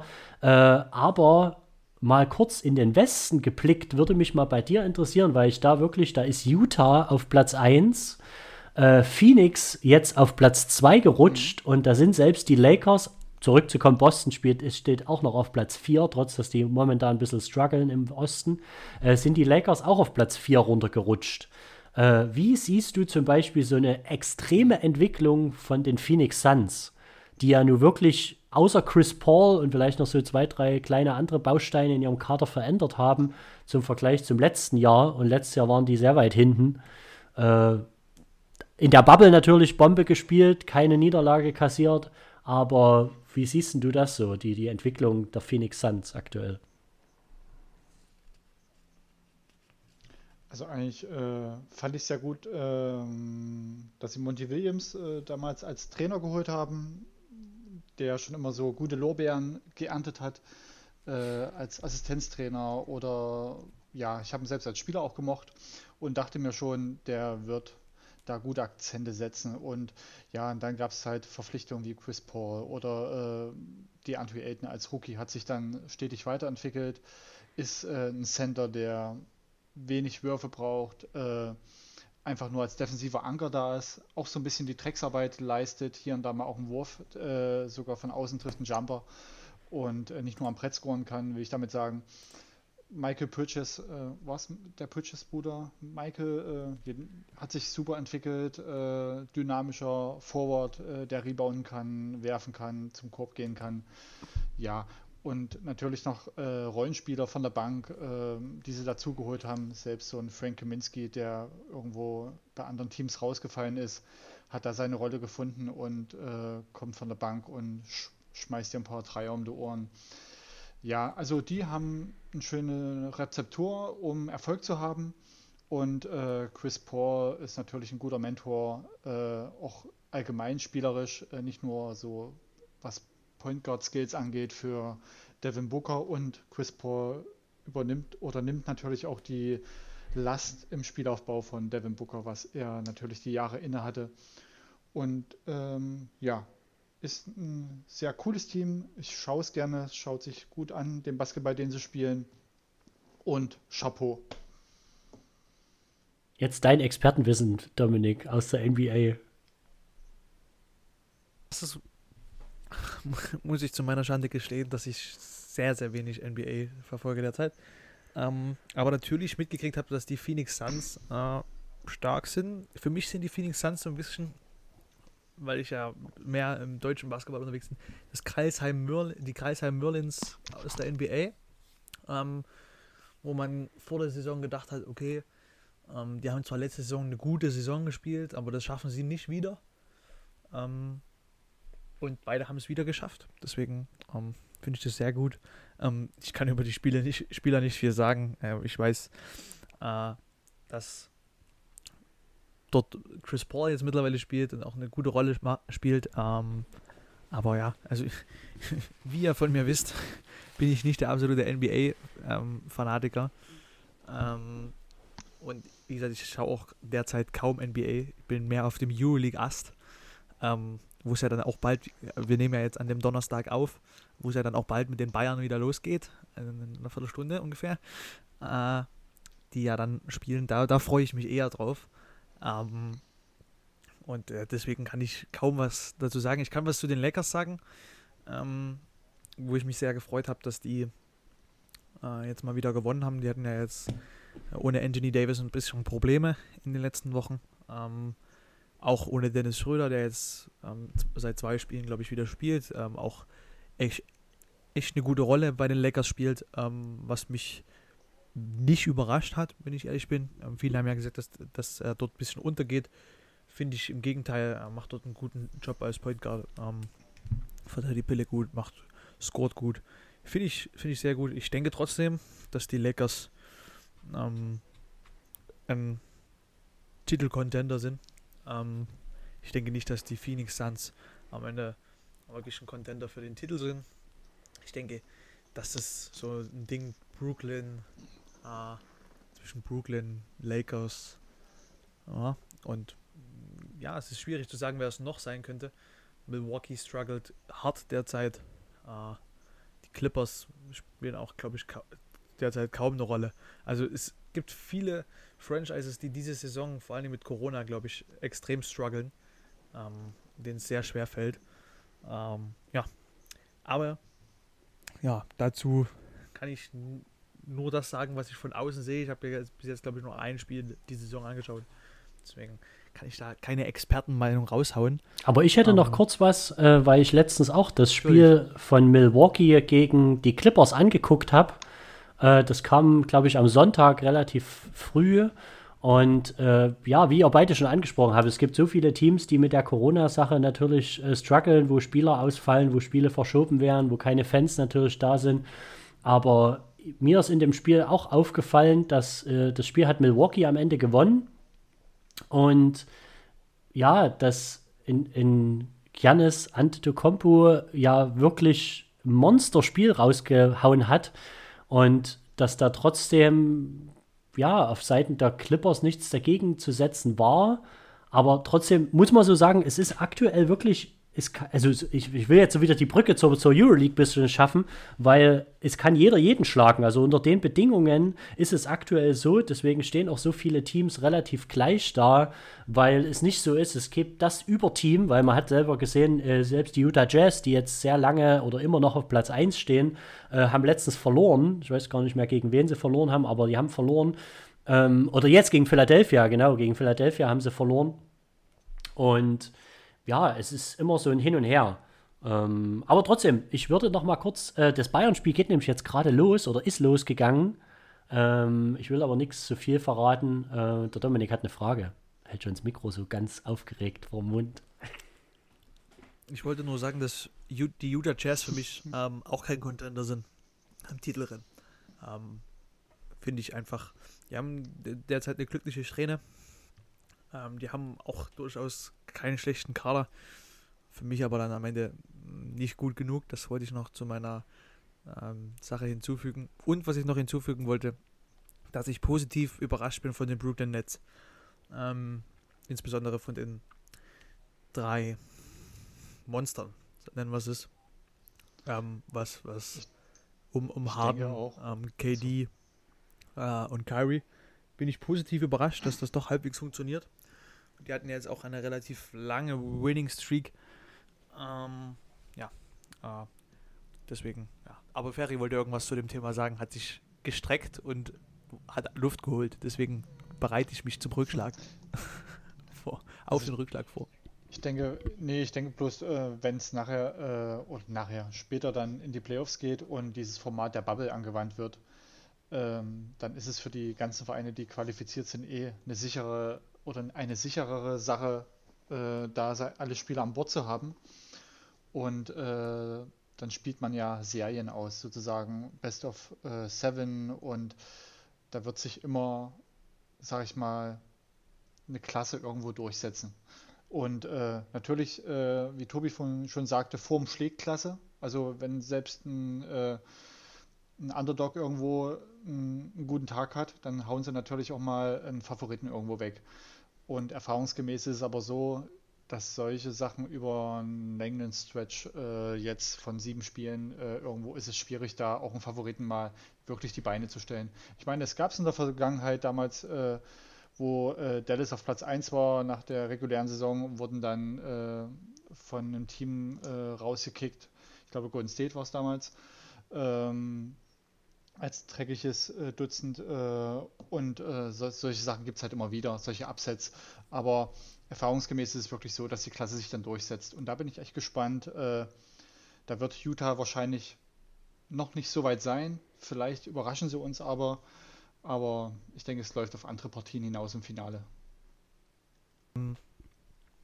Ich würde ganz frech ähm, eine letzte Frage stellen wollen, weil wir haben jetzt eine Stunde 15 ungefähr schon geredet ähm, und wir wollen ja keine richtige Überlänge. Wenn du, wir können ja gerne noch ein zweites beziehungsweise ein drittes Mal dich einladen ähm, und auch mal über andere Themen mit dir sprechen. Ich denke, man kann oder ich hoffe, ihr merkt, wie gut man ähm, mit Ferry über Basketball reden kann. Das könnte ich jetzt wirklich noch länger machen. Aber ähm, bezieht sich deine Frage noch auf Basketball? Weil ich hätte noch eine abschließende Frage, die sich so Basketball, NBA, Euroleague bezieht. Ähm, ich hatte eine Basketballfrage, die sich nicht Euroleague und nicht ähm, NBA, sondern Basketballfrage. Ähm, und zwar äh, sind wir ja auch ein Podcast, der die Niners viel beleuchtet. Ähm, und von dir würde ich gerne nur äh, eine kleine Einschätzung und dein Tipp für, End, für den Stand, ähm, was du denkst, wo die Niners in dieser Saison enden. Ganz einfach gesagt. Kurze Einschätzung und. Verfolgst du es überhaupt? Ich verfolge das. Also ich habe kein äh, Abonnement bei Magenta Sport, äh, wo ich die Spiele halt verfolgen kann. Aber äh, so über meine medialen Kanäle kann ich da auch schon so mir so einen kleinen oder einen Einblick kann ich da gewinnen. Über uns äh, natürlich, wie ne? es so läuft. Meinst du jetzt den, soll ich Ihnen über die Niners ein Feedback geben oder über den Podcast? Über, nein, über, über uns war, war, nur das gemeint, dass du dir, dir über uns die, die, die Infos zu den Niners holst. Ach zu den so, Niners bitte das Feedback. Ja. okay.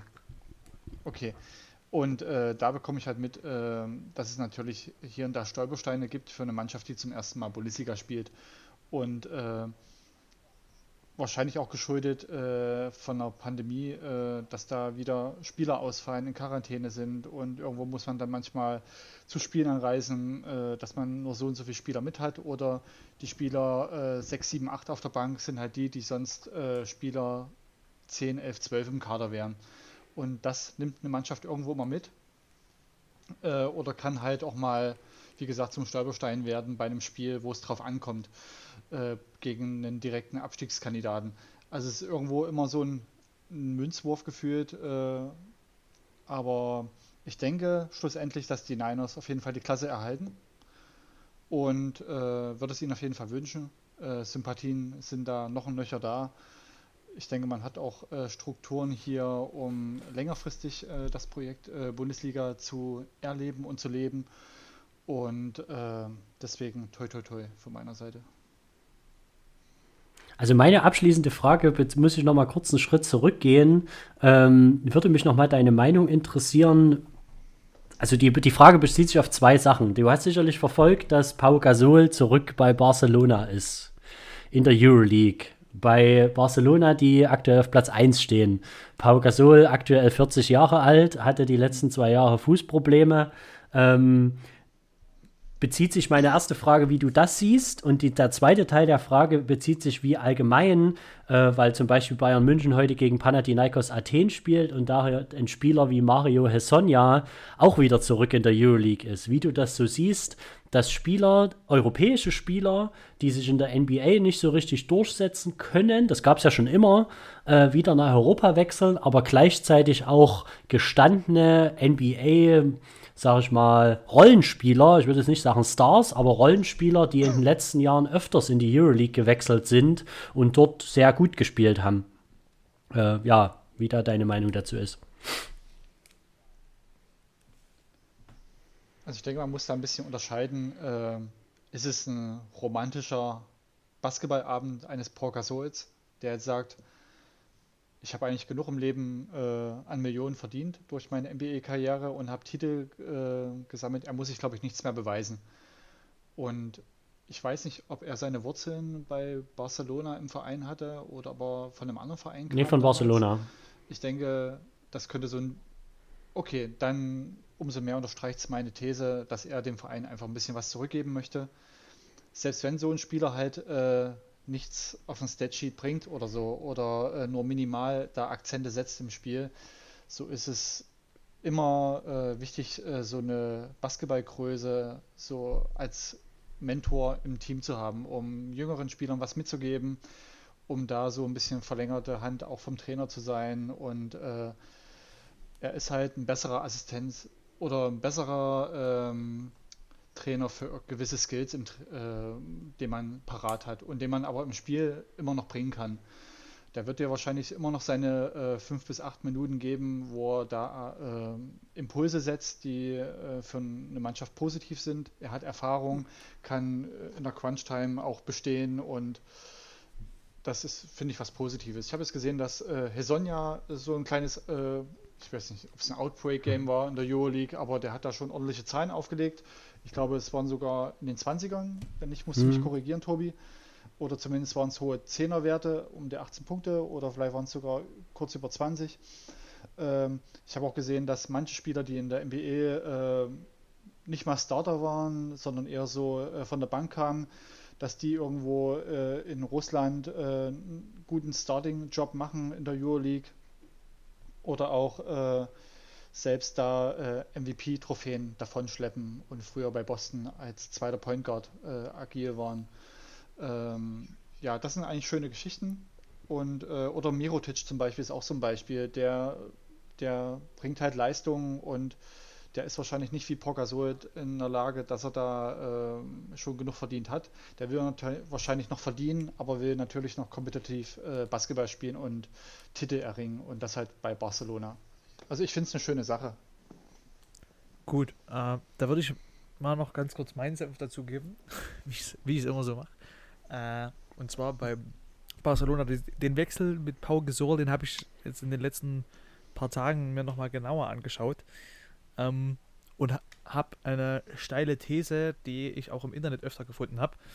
Ähm, und zwar ist ja in Barcelona gerade folgendes Problem. Die haben ja ein großes wirtschaftliches äh, Loch ähm, geschaffen, vor allen Dingen durch die Abteilung vom Fußball.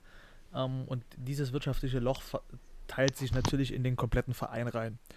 Ähm, und eben dieses wirtschaftliche Loch ähm, lässt auch Fans ähm, der, dieses Vereins äh, sich wundern, sag ich mal so, und spaltet so ein bisschen die Fanszene äh, im kompletten Verein, egal welche Sparte.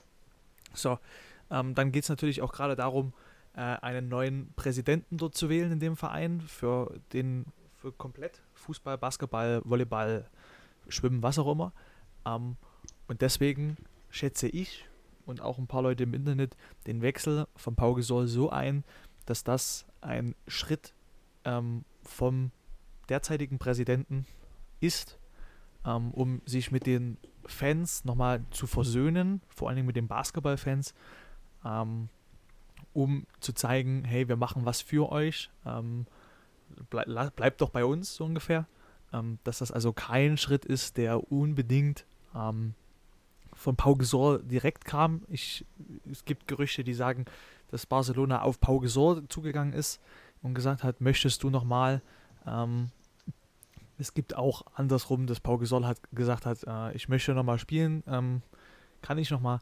Ähm, wie gesagt, zu meiner These würde eher zweit, äh, das erste passen, ähm, dass Barcelona gesagt hat, hier pass auf, ähm, wir brauchen irgendwas, was uns mit den Fans wieder in Einigkeit bringt.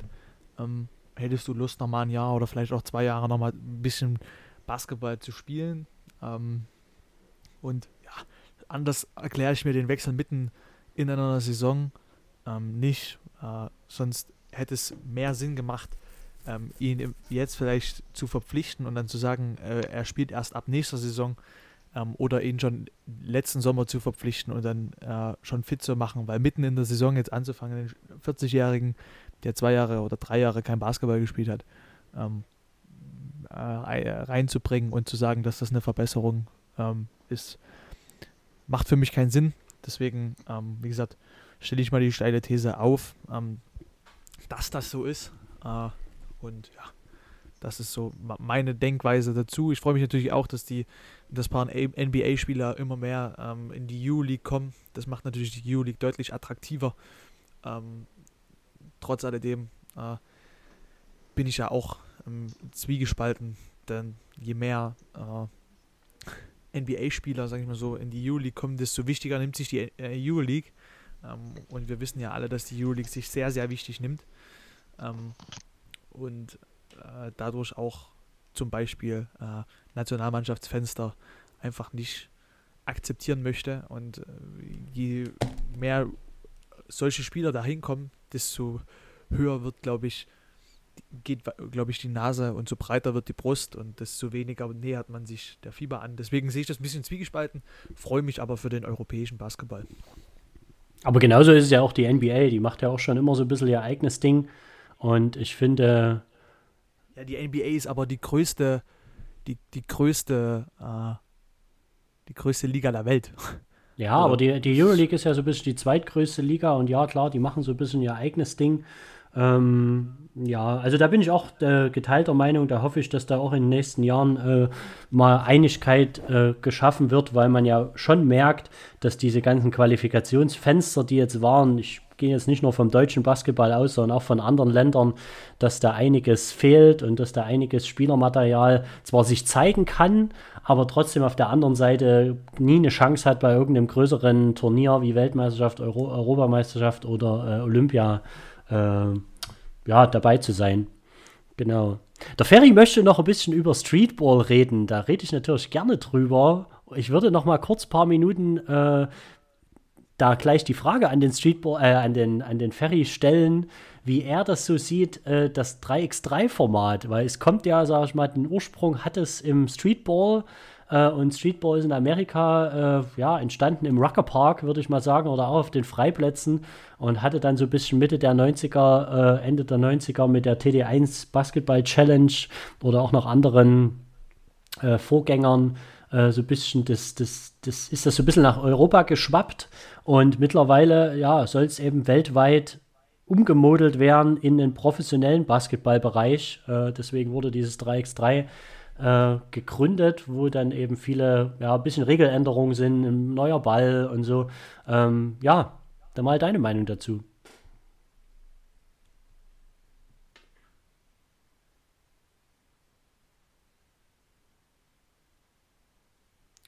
Ich glaube, dein Mikro ist aus. Oh ja. Ähm, erstmal ein großes Lob an die äh, Leute, die jetzt äh, diese 3x3-Geschichte der in den letzten Jahren so gepusht haben, was entstanden ist äh, für Strukturen, dass es da Verantwortliche in den Verbänden gibt. Glückwunsch an dich, Tobi. Danke. Für deine Ernennung sozusagen auch. Und ähm, an die Gewöhnung, dass man mit einem kleineren Ball spielt, weniger Zeit hat. Ähm, irgendwo hat alles vielleicht bei manchen Nachteil, für viele hat es aber auch einen Vorteil. Ähm, diese ablaufende verkürzte Zeit macht das Spiel schnell, dynamisch und äh, ich bin immer Fan von Streetball gewesen, weil gerade Vereinsspieler, die manchmal irgendwo in kleinen äh, Zwängen des Trainers oder des äh, Systems waren, die können sich da ein bisschen ausleben. Und äh, du wirst gar nicht, äh, ja, du bestimmt, äh, hast bestimmt schon gesehen, dass manche Spieler, die irgendwo gehemmt waren, ein bisschen im Verein da in der Mannschaft äh, spielerisch, die auf dem, Stra ähm, auf dem Streetballplatz die kleinen Götter waren und da Dinge abgerufen haben, die sie sonst nicht konnten. Ähm, und ja, ich finde das was sehr Positives, gerade mit dieser ganzen Turniergeschichte in den Städten und so, was da aufgezogen wird. Und ähm, ja, dann, ich lechze schon danach, wenn es wieder losgehen sollte, unter gewissen Bedingungen und würde mich freuen, wenn wir das bald wieder wahrnehmen können. Also ich muss ja auch sagen, ich stelle mir einen Dominik mit seinen Allround-Stats von 12 Punkten, 6 Rebounds und 4 Assists äh, in seiner letzten JWL eigentlich sehr gut als 3x3-Spieler vor. Er bringt sehr viele Voraussetzungen mit. Also so ein kleiner Dusan Bulut äh, steckt da schon in ihm. also, ähm, ich habe ja letzte Folge schon eigentlich eine Bewerbung abgegeben, ne? das habe ich ja auch schon gesagt. äh, ja, also ich, ich glaube, dass es ähm, nicht so richtig was für mich ist. Äh, ja, ich bin einfach der Freund vom 5 gegen 5. Ich, ich liebe das äh, übers ganze Feld, auch wenn ich. Du hast in gewisser Art und Weise recht. Es würde mir bestimmt zugutekommen, dass ich nicht übers ganze Feld rennen muss. Es, äh, ich denke aber, ich bin trotzdem nicht athletisch genug für diese Sportart. Ich denke, 3, 3x3 ähm, ist nochmal ein Zacken athletischer, ist noch mal, wird nochmal ein Zacken, ist nochmal, ja, ein ganz Zacken athletischer, einfach weil es alles viel schneller geht, weil du viel weniger Platz hast, weil du viel weniger Raum hast, auch zu reagieren. Ähm, ja, und ich liebe es halt übers ganze Feld, weil da habe ich nämlich Platz zum Anlauf nehmen. Meine ersten Schritte sind nicht ganz so schnell. Ähm, aber wenn ich einmal, ich bin so die Rolling Stone, wenn ich einmal im Rollen bin, dann, dann rolle ich halt. Deswegen glaube ich, ich bin im 5 gegen 5 besser aufgehoben. Ähm, ja, von daher, vielleicht ist das nochmal eine Möglichkeit, irgendwo in irgendwelche Auswahlmannschaften zu kommen, äh, da ich es sicherlich im 5 gegen 5 nicht mehr schaffen werde. Aber ich denke, auch im 3 gegen 3 wird es bessere geben als mich. Aber wenn du mein Trainer wärst, Tobi, dann ist, glaube ich, der Himmel das Ziel. nee, also ich denke, da kann, man, da kann man auf jeden Fall noch was draus machen, weil ich meine, ich, das ist wirklich so eine Sache, man kann sicherlich nicht jeden davon überzeugen und wie du schon das Argument gebracht hast, viele lieben das 5 gegen 5 auch wegen der Schnelligkeit und wegen des Fast Breaks. Äh, das ganze Spielfeld hoch und runter zu rennen. Aber genauso wird es sicherlich in jeder Altersklasse, egal ob das in Jugend Jugendmannschaften sind oder auch im Erwachsenenbereich, Spieler geben. Äh, ich war zum Beispiel einer, ich habe das eher nicht so gemocht, äh, dieses Hoch- und Runterrennen. Ich war da relativ, ich war schon immer so ein Spieler, der meistens so im ersten Viertel äh, top war und dann ein bisschen abgeflacht ist und eher so auf dem Streetball-Court äh, meine Stärken ausspielen konnte, weil mir das dann so diese kurzen, schnellen Bewegungen und einen Dreier da, einen Rebound da und Hasseln äh, eher gelegen hat als dieses viele, dieses viele Gerenne. Ja, ich, ich, ich also da, dazu werde ich in, dem kommenden, in der kommenden Folge, die am Montag wieder geben wird, ähm, ein bisschen was erzählen. Ähm, ich habe mir jetzt, hab ich bilde mich ja ständig weiter als Trainer. Ähm, und ich habe jetzt auch über Fullcourt-Potenzial und alles Mögliche ähm, ich glaube einfach, dass taktisch, und da bin ich ja eher so einer, dass es taktisch ein bisschen mehr Möglichkeiten im 5 gegen 5 gibt. Würde ich mir jetzt mal einbilden, als im 3 gegen 3. Ähm, und ja, also ich finde es eine extrem coole Sportart und du weißt, ich mache das extrem gerne auch auf dem, auf dem, auf dem Streetballplatz, spiele ich gerne mal 3 gegen 3. Ähm, natürlich ist das nochmal ein Zacken was anderes, wenn du wirklich 3 x 3 spielst. Ähm, ich würde das gerne mal ausprobieren. Ähm, ich würde das, glaube ich, auch jedem Basketballer wirklich mal empfehlen, weil 3x3 ist nicht Streetball ähm, und 3x3 ist auch nicht 5 gegen 5 normales Basketball. Und all diese Argumente, die muss man wirklich selber erlebt haben, glaube ich. Deswegen würde ich das sehr gerne mal ausprobieren. Da kannst du ja mal gucken, ob du eine Jahrgang 03 ähm, Auswahlmannschaft aufmachst ähm, für Sachsen. Ähm, ich wäre dabei. Wenn auch nur als Flaschenhalter oder so. Nee, ähm, ist, denke ich, eine ganz coole Sportart, ist eine ganz coole Möglichkeit. Ähm, auch für Leute, die vielleicht noch nicht direkt im Verein spielen, ähm, sich da zu verwirklichen. Ähm, ich, wie gesagt, ich habe es auf Facebook schon geteilt. Ähm, ist, der Basketballverband Sachsen hat sich da jetzt ähm, jemanden an Land gezogen, äh, der nicht mehr, also es gibt keinen meiner Meinung nach, der mehr Ahnung von dem ganzen Biss haben kann als du. Du hast ähm, Turniere gemacht, ähm, du hast, du bist nach Amsterdam gefahren und sonst wohin, hast dich da stetig weitergebildet und du bist natürlich extrem hip, wie die neue hippe Sportart 3x3. Deswegen, ich, wie gesagt, ich habe schon gesagt, mehr ähm, Fachkompetenz kann man sich nicht an Land holen und ich denke, jetzt mit dir an Bord kann Sachsen das neue 3x3-Land werden.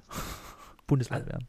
Also ich freue mich auch schon eine ganze Folge über 3x3 mal mit dir zu reden. Wir haben ja das Potenzial jetzt wirklich nächsten Montag, dadurch, dass da unser, unser Hauptblock, äh, unser Bundesligist quasi, äh, unser Erstbundesligist, die Niners ja ihr Spiel am Wochenende, äh, dass das ausfällt oder abgesagt wurde. Und äh, ja, ich finde, da kann man wirklich mal ein bisschen tiefer ins Detail gehen, äh, sich über 3x3 äh, zu sprechen, was da so ein bisschen die Regeln sind und was da so ein bisschen ja, auch meine Aufgabe. Ich weiß gar nicht, ob wir es in der letzten Folge äh, angesprochen haben, was da noch so ein bisschen meine Aufgaben sind. Wir, wir, wir werden natürlich dann noch am, am Montag noch mal ein bisschen tiefer reingehen. Wir haben es angeschnitten. Ja. Ähm, aber ich denke, am Montag ist Zeit für viel Tiefe. Wir werden heute noch mal ähm, über, also, äh, über, über die Zukunft vom Podcast reden. Ähm, nicht, dass wir den aufhören oder so, sondern eine kleine Umstrukturierung. Denn äh, es gibt ja jetzt ganz neu auf dem Podca Basketball Deutschland Podcastmarkt, ähm, den Podcast von der Big, ähm, den ich mir heute schon zweimal angehört habe. Sehr interessant, ähm, wirklich zu empfehlen. Da geht es natürlich um den kompletten Spieltag der Bund Basketball-Bundesliga. Ähm, wie gesagt, wir werden da unser Konzept vielleicht ein kleines bisschen drehen, ähm, um da euch wirklich spezifisch vielleicht nur auf Sachsen richtig vorzubereiten, nur Dresden Titans, Riesen Leipzig, ähm, Chemcats und die Niners und der Rest, den lassen wir den anderen Podcasts übrig, ähm, sodass wir wirklich nur das Beste ähm, von Basketball Sachsen bekommt. Das ist so meine Idee. Wie gesagt, wir gehen dann später mal noch in den kleinen Nachtalk. Ähm, ich habe das jetzt einfach mal so rausgehauen, ohne dass Tobi das weiß. Nee, das ist sehr gut. Ich finde das eine sehr gute Idee. Ähm, und ihr seid quasi gerade live dabei oder on tape dabei. Ähm, ja, das sind so unsere Ideen, nur damit ihr schon mal Bescheid wisst. Ähm, falls ihr da ähm, auch eine Idee habt oder sagt, bleibt bitte bei der Basketball-Bundesliga ähm, in Deutschland, dann könnt ihr uns das natürlich sehr gerne schreiben, ähm, weil ihr seid ja unsere treuen Razer und Razerinnen, Razerinnen. Äh, und ja, das ähm, ist uns dann natürlich eine große Ehre.